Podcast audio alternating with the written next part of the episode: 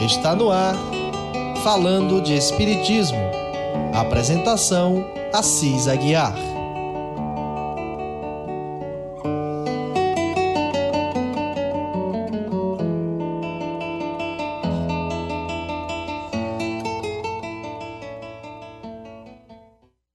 Olá, irmãos, amigos, ouvintes da Rádio Ismael.net.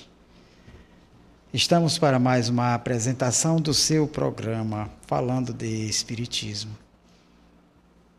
Eu sou Assis Aguiar, fazemos esse programa toda sexta neste horário, local de 18h30, direto do Centro Espírita Caridade de Fé, aqui em Parnaíba. Comando técnico, nosso irmão amigo Felipe Fontinelli, né, assessorado pela nossa Bia, e assim vai. Assim, meus irmãos, trazemos mais um assunto que está muito sendo cobrado.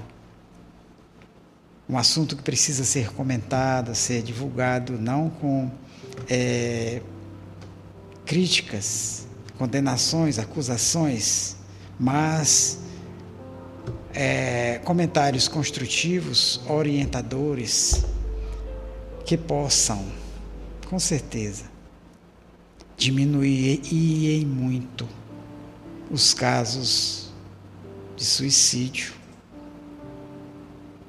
Então, meus irmãos, nós trazemos aqui um tema. O suicídio e o quinto mandamento. Vamos prestar atenção. Esse rapaz, Rogério Miguel, ele faz um belo trabalho nessa matéria. Ele começa assim: Oferecido ao conhecimento da humanidade há mais de três milênios, o conjunto dos Dez Mandamentos permanece como guia para o homem conduzir-se com relativa segurança no âmbito das sociedades de que participa, norteando a sua conduta por excelentes princípios morais e éticos. Contudo, o alcance destes postulados divinos é limitado.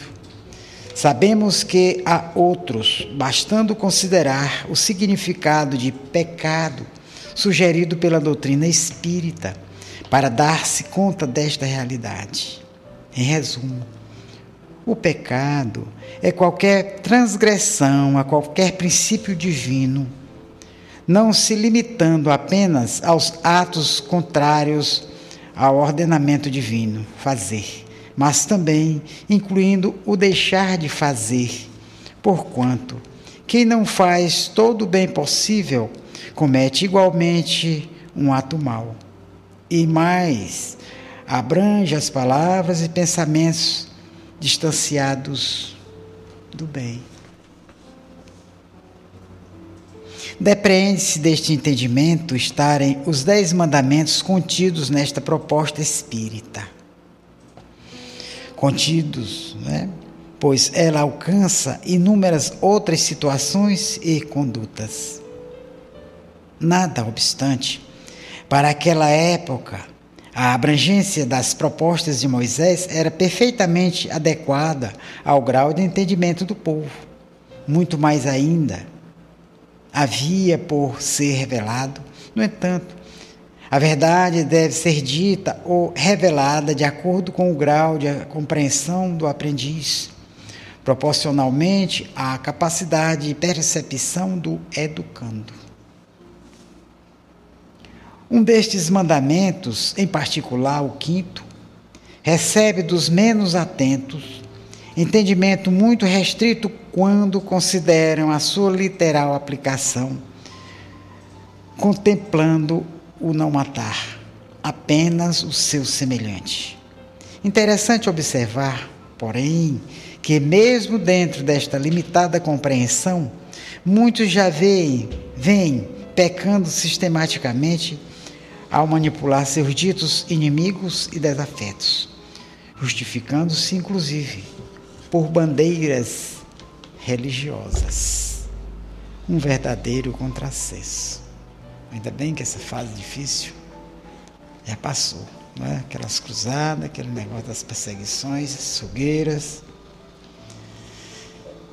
É. Entretanto, o não matar, elencado nos princípios mosaicos, não se aplica apenas ao próximo e aos irracionais, mas também a si próprio, ou seja, abrange igualmente a questão do suicídio, que graça silenciosamente no seio das comunidades, não escolhendo etnia, cultura, idade, sexo, hora ou local.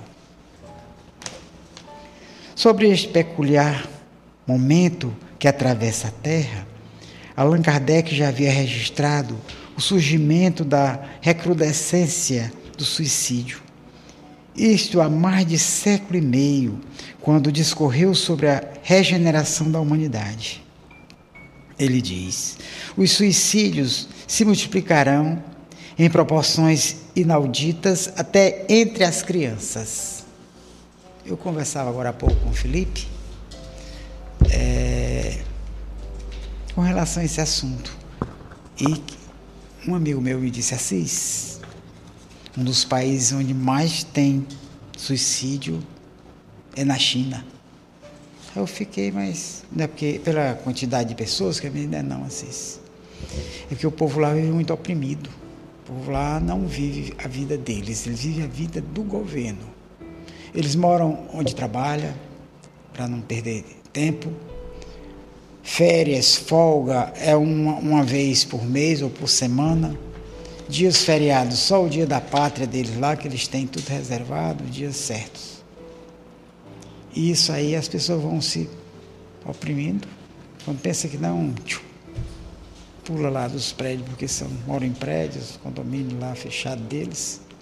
E é por isso que dá muito. Então Kardec aqui, sabendo das dificuldades de compreensão do que pode acontecer em suicidar-se, ele já disse logo, porque ele viu a incompreensão das pessoas, o materialismo predominando. Então muitas pessoas acham ainda que se suicidando, ou melhor dizendo, se matando, se matou, acabou. E não é assim. Vamos ver o que o Miguel tem aqui para nos dizer. De fato, é o que se observa sociedades fartas de tanta imoralidade, vazias e desprovidas de nobres metas, desnorteadas pela avalanche de condutas reprocháveis, desgostosas pela falta de perspectivas futuras, encharcadas de um materialismo e sensualismo dissolventes, principalmente por não se darem ao trabalho de conhecer uma filosofia que lhes possa dar sentido à vida.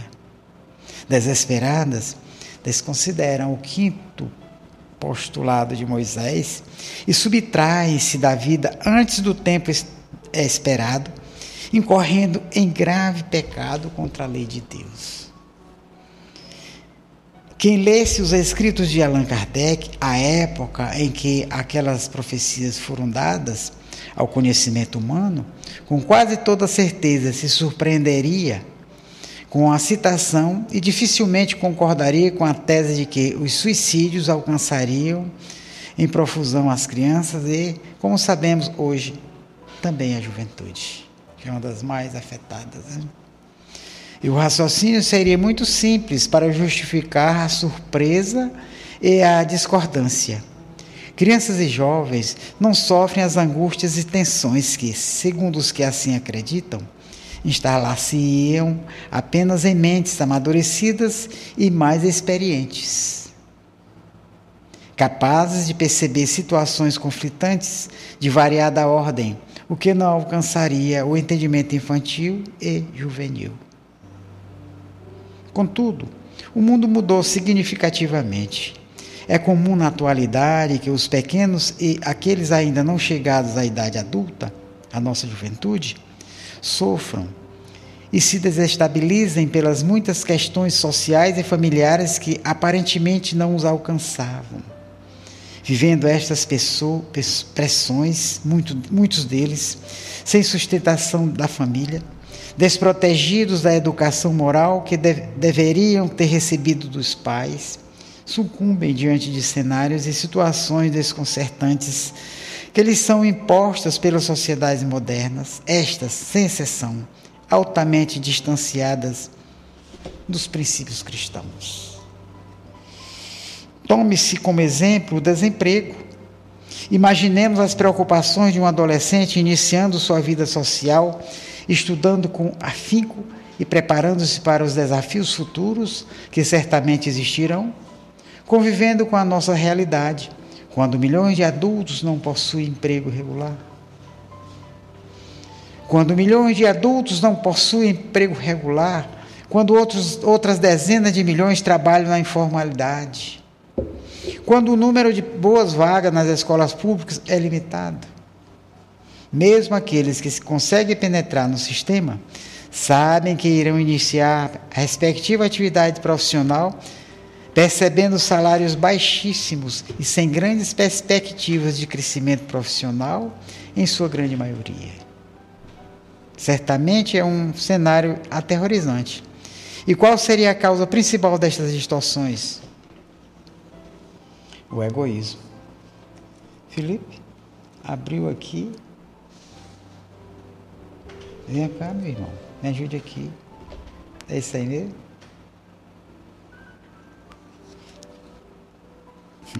Pois então, meus irmãos, vemos o maior causador de tudo isso, o egoísmo. Aí a gente pensa que o egoísmo é só assim uma palavra. Não se considera que é uma doença do espírito do ser humano, ainda apegada às coisas materiais, embrutecida por tudo que acha que é, pode é, é, dominar, controlar, inclusive a vida alheia, a mente dos outros muito difícil. Para as crianças, os desafios não são menores, pois a concorrência exagerada nas escolas, desde as fases iniciais, nem sempre é salutar para mentes ainda em formação. Há o cruel amedrontador bullying, eita, atingindo-as de forma sistemática dentro dos ambientes escolar, nos clubes, mesmo nas ruas. A falta regular de recursos financeiros por parte dos pais é percebida pelos pequenos, embora não muito bem entendida. O ambiente familiar nem sempre é o mais equilibrado, deixando a infância desamparada, entregue à mídia alucinada que, de modo geral, nada mais faz do que atemorizar a todos com o seu noticiário apocalíptico. A fuga do contato físico com seus pares por conta do uso excessivo dos telefones celulares também contribui fortemente para desajustar a mente infantil. Tais situações, quando reunidas, algumas mesmo isoladas, assumem força quase incontrolável e são capazes de conduzir, pouco a pouco, tanto os pequenos quanto os mais jovens, a profundos conflitos internos. Quando essas expressões não são apropriadamente cuidadas, seja por profissionais, seja pela família, estará sedimentada a base para um possível suicídio. Ocorrência que sempre choca a opinião pública, a qual, no entanto, alardeará o trágico fato, mas seguirá em frente em sua corrida alucinada rumo ao nada repetindo antigos padrões de conduta, distanciados todos dos modelos cristãos. É realidade. Após esta breve reflexão sobre os mais novos, voltemos a nossa atenção para os adultos. A passagem por muitas pressões e conflitos, geralmente não percebidos pelas crianças e jovens. Por força destes desajustes, o suicídio no universo adulto vem aumentando também a passos largos, com consequências penosas para todos os que incorrem nesta prática, bem como para os aturdidos familiares que permanecem na retaguarda. Um dos aspectos que tem chamado a atenção é que muitos suicidas são religiosos, crentes nas mais nas máximas mosaicas, Entretanto, não se atém ao fato de que, ao abreviarem a existência, estão indo de encontro ao quinto mandamento da lei de Deus. Como bem esclarece a doutrina dos imortais, os suicidas se defrontarão com situações lamentáveis no além, quase inenarráveis, levando tempo para se recuperarem do mal que a si mesmos se impuseram. Quando o espírito interrompe a sua possibilidade de aprendizado, reduzindo o seu tempo de experiência de vida, previsto antes de seu reingresso na carne, dificulta o andamento de seu processo de evolução, terá, portanto, que recuperar o tempo perdido nas reencarnações futuras, nem sempre nas mesmas condições da vida anterior, atrasando sobremaneira a sua redenção espiritual. É esse, esses pontos, meus irmãos, são pontos chaves. As igrejas, os, as pessoas religiosas que têm domínio sobre multidões deveriam trabalhar sim, abertamente, explicar diretamente. Mas, por não aceitarem aquilo que o Espiritismo tão claramente explica, a vida após a morte, a reencarnação, e aqui ele trata claramente do compromisso assumido da criatura antes de reencarnar, né? trazer aquelas provas a serem experimentadas, aquilo tudo, dentro de um prazo que, quando chegar aquele prazo, aí sim, retornar dentro daquilo previsto. Mas não, ao se defrontar com a realidade, e aí vem as falta de orientação, principalmente a falta de orientação, como o texto está dizendo, em casa, na escola, no, no trabalho, entre amigos e por aí vai. Daí a pouco a pessoa acha que cortar o fio da existência, apaga a lâmpada e tchau. E não é assim. Não é assim. É uma conta pesada que se contrai diante do Pai. Pesada. As explicações, as, é, os depoimentos de espíritos que se comunicam relatando a sua passagem através desse método, são lamentáveis. Lamentáveis. Criaturas que não sabem nem como vão se, se, se portar diante de tudo aquilo que estão vendo nas suas mãos ali, fazendo aquela, aquele gesto, aquele gesto, vidas a fio o tempo todo achando que fazendo lá, apagava, acabava. E, no entanto, só complicou. Por não aceitar a vida fora da matéria, por não achar que o espírito sobrevive a tudo isso, por falta de orientação, porque segmentos religiosos que não servem para educar deveriam pelo menos procurar é, não deixar que as pessoas ficassem presas a, a ideias que não esclarecem e, no final de contas, fazem é, impedir que as pessoas busquem a orientar-se. O medo que muitas classes religiosas de antigamente sentiam era exatamente essa clareza que o, o Espiritismo traz os esclarecimentos para as pessoas. Porque numa casa espírita, onde tem é, estudos doutrinários, estudo de todo tipo de assuntos, principalmente esses que são mais conflitantes, as pessoas vão se orientando, vão passando adiante e é isso que importa para todos. O Espiritismo tem essa missão. E devido à sua expansão, que não pode mais ficar só no centro espírita, só numa casa, ou escondidinho, não Vem a Rádio Ismael que manda para o mundo inteiro, falando de Espiritismo, falando de outros temas que todos têm a ver com a realidade do ser humano, a sua posição, a sua necessidade de aprendizado quanto aqui e depois daqui, e de onde veio. Tão fácil de aceitar e entender. E ao mesmo tempo adquirir conhecimentos que vão deixar a pessoa leve, dormir tranquila, trabalhar com honestidade, saber que está pisando em solo do Pai, que Ele nos deu para que aqui pisássemos com segurança para a nossa jornada evolutiva, que é o mais importante. Não é assim?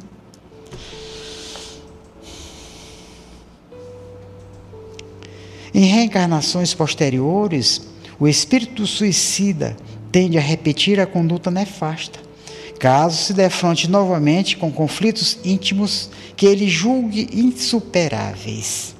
É muito preocupante este ciclo. Um dos exemplos marcantes desta sequência de suicídios ocorreu com a médium fluminense Ivone do Amaral Pereira. Quando aqui esteve conosco em sua última reencarnação, psicografou vários livros. Os três primeiros descrevem três existências suas, em que, ao final de todas elas, vencida por si mesma, deserta da vida material antes do tempo, pela porta enganosa do suicídio. Ou palavra bem aplicada. Porta enganosa do suicídio. Estas três obras, romances de raro valor doutrinário, intitulam-se Nas Voragens do Pecado, O Cavaleiro de Númiers e O Drama de Bretanha. São testemunhos oportunos para dissuadir todos os que cogitam do autocídio como solução para os seus problemas. Fortaleçamo-nos, pois, meus amigos, pelo estudo das leis divinas, construamos a fortaleza interior capaz de enfrentar as vicissitudes da vida. Edifiquemos a fé verdadeira, agindo conforme os princípios de Deus. Como reflexão, transcrevemos alguns versos da poetisa Francisca Júlia da Silva. A aflição sem revolta é paz que nos redime. Não ouvideis na cruz redentora e sublime, que a fuga para a morte é um salto para a treva. Eita.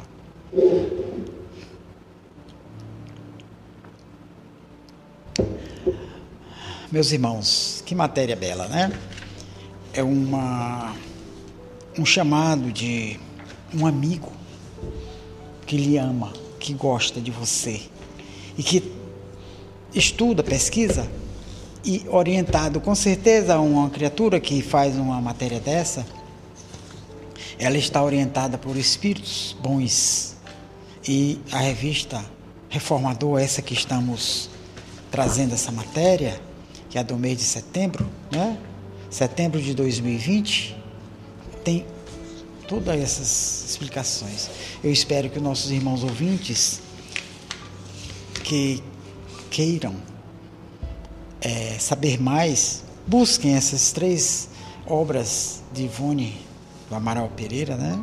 que ele cita aqui, para facilitar o entendimento, para compreender perfeitamente, porque é o, é o depoimento de uma pessoa que passou por tudo isso, experimentou, vive, vivenciou e roga a todos que prestem atenção as dificuldades, tudo aquilo que ela vivenciou, experimentou, e veio com a missão de trazer esses esclarecimentos vivenciados por ela mesma, a fim de evitar, a fim de esclarecer, dar aos nossos amigos, ouvintes, amigos, vizinhos, mesmo aqueles que não aceitam, mas que precisam saber da realidade. Ninguém mata a alma, ninguém mata o espírito. Não pode.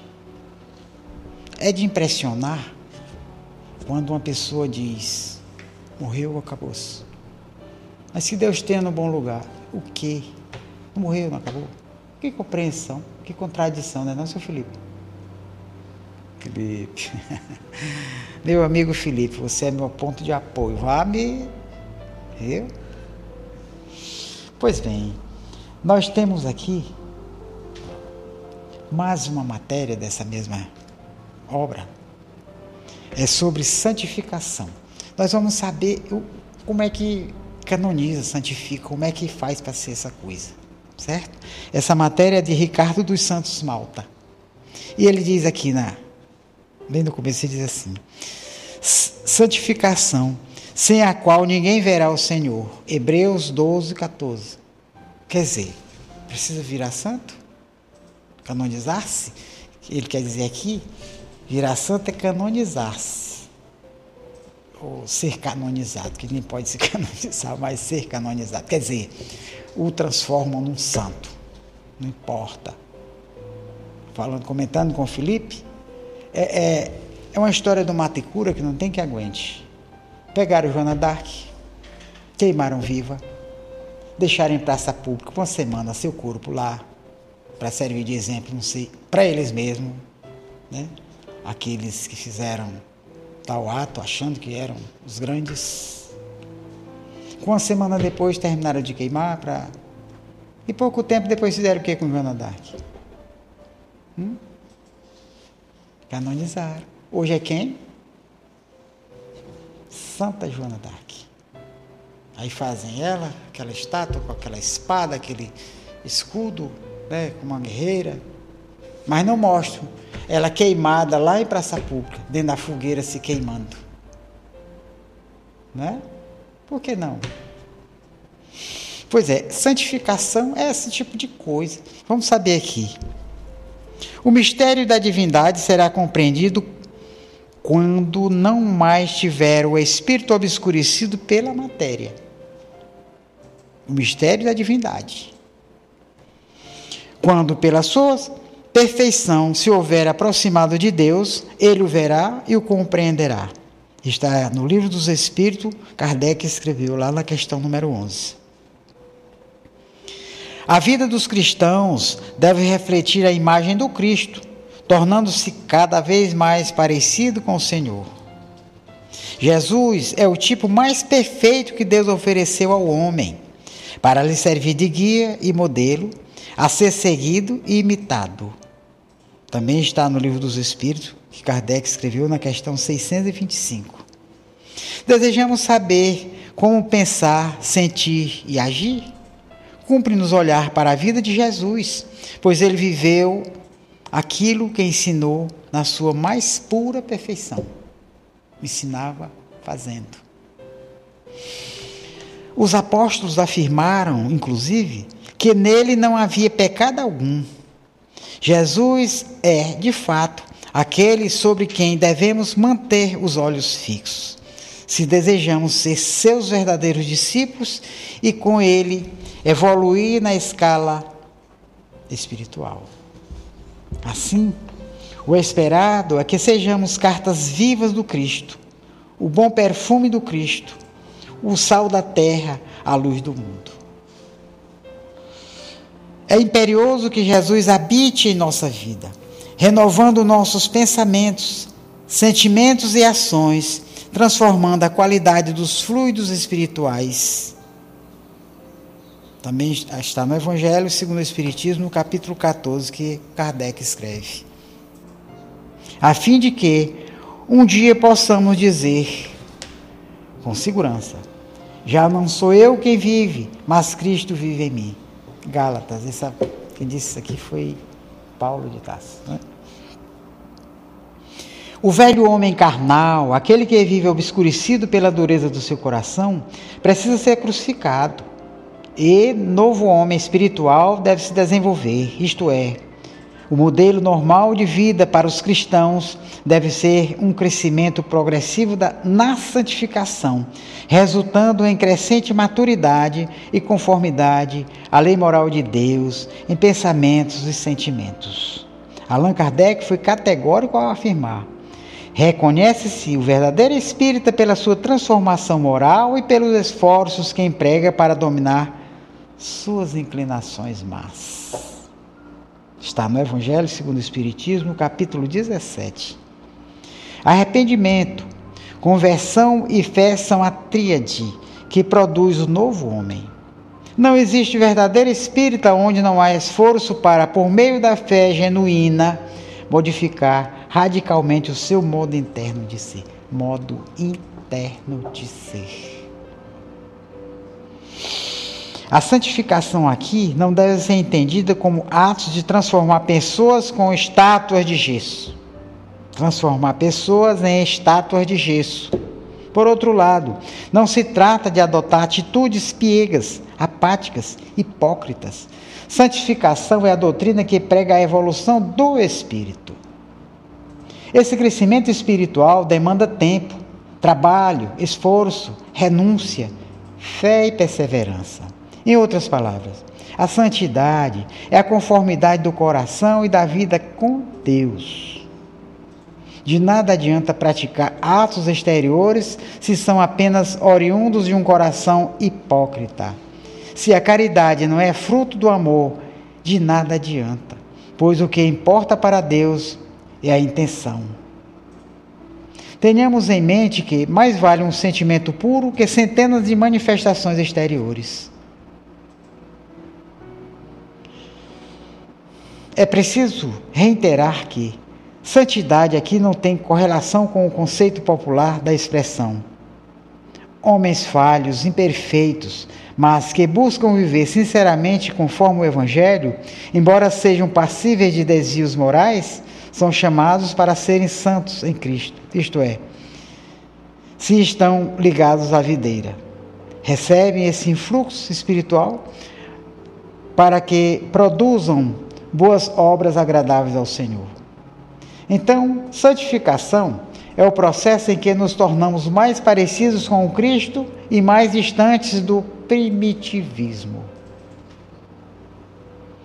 O processo pedagógico da reencarnação tem por objetivo modificar a natureza humana para que o espírito homem se torne cada vez mais semelhante ao Cristo. A verdadeira transformação perpassa pela obra da comunhão do homem com Deus. A vida do cristão se assemelha à do soldado em constante guerra, mas os inimigos aqui são suas más inclinações, devendo ser combatidas incessantemente. Esse é o bom combate da fé. Nas palavras de Jonathan Edward, o cristão é representado como estando em estado de guerra, e sua ocupação é a do soldado, a ponto de ser frequentemente mencionado como um soldado da cruz e alguém cujo grande dever é lutar bravamente o bom combate da fé. Faz-se necessário uma cirurgia espiritual, ou seja, o espírita deve afastar-se de seu apego às más inclinações, vivendo uma nova vida regida por princípios estabelecidos pelo Evangelho. Pois onde não existe radical mudança, não há verdadeira fé transformadora. Jogar uma Bíblia debaixo do braço, estou salvo, tenho fé no sangue do Cristo. Eu não entendo. A evidência indiscutível de uma vida transformada são os frutos que se manifestam por meio da caridade material e moral. O verdadeiro espírita irá produzir fruto espiritual invariavelmente, sendo-lhe uma postura natural, oriunda de uma fé transformadora e não uma imposta obrigação religiosa. Apenas a doutrina do extremo antinomianismo ensina que a fé em Jesus independe de uma mudança de vida, sendo essa uma postura negada pelo próprio Mestre, que exige do discípulo os bons frutos e o cumprimento dos seus mandamentos. Crer em Jesus não é uma fórmula mágica de salvação que se expressa numa decisão meramente verbal. Envolve uma fé genuína que produz frutos em abundância transformando radicalmente a vida do discípulo. Não é suficiente fazer uma confissão pública de fé, trocar de religião, participar de rituais e cerimônias religiosas. Nada disso é, é relevante se não houver uma mudança capaz de impactar os pensamentos, sentimentos e ações. O apóstolo Paulo faz uma lista exemplificativa dos frutos que se espera dos cristãos. Vamos ver? Vamos ouvir. O amor, alegria, paz, paciência, amabilidade, bondade, felicidade, mansidão e domínio próprio o discípulo de Jesus não é aquele que possui melhor a melhor teologia. O critério estabelecido é único. Com isso, todos saberão que sois meus discípulos se vos amardes uns aos outros. Cristo, oh, que coisa. A porta é estreita e o amor é o único caminho de acesso ao reino de Deus, sendo sua essência de natureza espiritual. Não há alternativas. Quem não ama não conhece a Deus, porque Deus é amor. Ninguém deve afirmar que ser cristão é fácil. Não fomos convocados para viver num paraíso de delícias. Somos soldados em campo de batalha contra nossas más inclinações, mas revestidos de toda a armadura de Deus. Está nos Efésios 6, 1, 13. É assim, meus irmãos. Às vezes eu me fico empolgado com matérias como essa, porque já não tem mais espaço, ninguém tem mais tempo para estar tá duvidando de certas né, certezas que nos que mexem com a vida de todos nós. Felipe, nossos irmãos que estão participando, vamos lá? Nós temos aqui a Rádio Ismael, representada pelo nosso irmão Felipe Fontinelli, dando boa noite a todos, viu, meu povo? Boa noite, Felipe Fontinelli. Maria de Fátima Cardoso Santos, boa noite a todos. Dona Fátima. Beatriz Silva, boa noite e muita paz. Boa noite. Lúcia Rocha, boa noite. Boa noite, meus irmãos. Felipe, você é Janine Seligma, boa noite. Boa noite, doutora. Vamos fazer o seu programa. Você está precisando vir aqui mais perto. Boa noite, Rádio Ismael. Aqui quem fala é Aracheine, Aracheine, no bairro Nova Parnaíba. Tive um primo que se suicidou ano passado. Como faço para saber se ele está bem? Por favor, aguardo a resposta. Obrigada. Minha amiga Aracheine. Saber onde o seu primo está não é fácil até porque nós não temos acesso a esses arquivos, a esses pormenores. Mas o que nós podemos fazer para sentir que ele está bem é orar por ele. Orar, pedir a Deus que se compadeça e lhes dê uma outra oportunidade e que quando ele tiver essa oportunidade, que saiba fazer bom uso da próxima reencarnação porque oportunidades jogadas fora, como o texto que acabamos de ver, se você tinha uma vida equilibrada e você reencarna porque quer reparar aquele erro que no momento de descuido ou de falta de orientação, ou seja lá o que tenha sido, que motivou esse ato, o suicídio, normalmente vem com mais dificuldade. Por quê? O suicida, ele sequela o perispírito. Então, essa sequela vai vir no próximo corpo a marca. Tiro no ouvido, já sabemos. Pessoas cegas, pessoas que vêm com gastrite permanente, pessoas que têm problemas cardíacos a vida inteira, pessoas que faltam membros ou tem dificuldade de locomoção, né? Outros que já vêm só o bolãozinho. Quem sabe a história te motivou essa deformidade no perispírito que está sendo recebendo no corpo todo, né? Machucado, cheio de, de problemas por causa da vida passada, por um descuido, sei, vamos dizer assim, por falta de orientação mutilamos o perispírito que retorna, e aí a dificuldade é bem maior, né? Porque você tinha um corpo sadio, tranquilo, jovem, tinha lá suas perspectivas de vida. Ah, mas minha namorada me trocou por outro. Eu perdi meu emprego. Não sei o que. As desculpas são mais ou menos assim. Eu não consigo ser esse ou aquele. E então, volta, sequelado, numa família mais humilde ou num local bem mais distante, quer dizer, complicou, né? É assim. Mas são os nossos amigos nessa situação que mais precisam de nós, mais precisam de nossas orações fervorosas. Orações pedindo a Deus. Faça a sua oração como você souber. Mas agora eu lembrei de um amigo meu que dizia assim: tem pessoas que vai rezar por quem morreu, leva um pacote de vela, acende as velas tudinho e vai-se embora. Não sabe, está tendo só prejuízo, gastando, queimando dinheiro. Quer dizer, a prece, a luz que chega é da sua boa intenção, pedindo a Deus com sinceridade que o mentor espiritual dessa criatura, o anjo de guarda, se compadeça dele mais ainda, o orientando e tirando para lugares onde ele possa ser melhor esclarecido no mundo espiritual. Que existem colônias, existem lugares, hospitais, onde ele vai receber orientações para uma próxima oportunidade, sim. Quem sabe vir com mais segurança e não querer praticar novamente. É mais ou menos assim, minha irmã.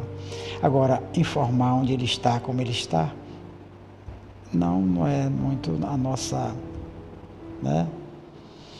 Nós não temos essa esse ponto para lhe afirmar. Nós não sabemos. Eu, eu digo nós, se referindo a mim. E eu tenho a quase que certeza, impressão, certeza, posso dizer assim, de que o espírita, o médium, que sabe da sua responsabilidade, compreende a dificuldade das pessoas, das famílias numa situação como essa, não se compromete a trazer notícias falsas do mundo espiritual, dizendo que o fulano é o fulano, será o cicrano. As casas espíritas de responsabilidade que têm é, um trabalho específico, que é sessões de desobsessão, em alguns casos recebem é, espíritos que já estão com uma certa compreensão, que já não estão tão é, sofridos quanto ao seu ato, seu gesto, e que já estão precisando, já estão entrando num, num, num clima de. Porque o arrependimento com certeza já bateu forte. E aí eles já vão começar a entrar, são trazidos às casas espíritas para serem orientados.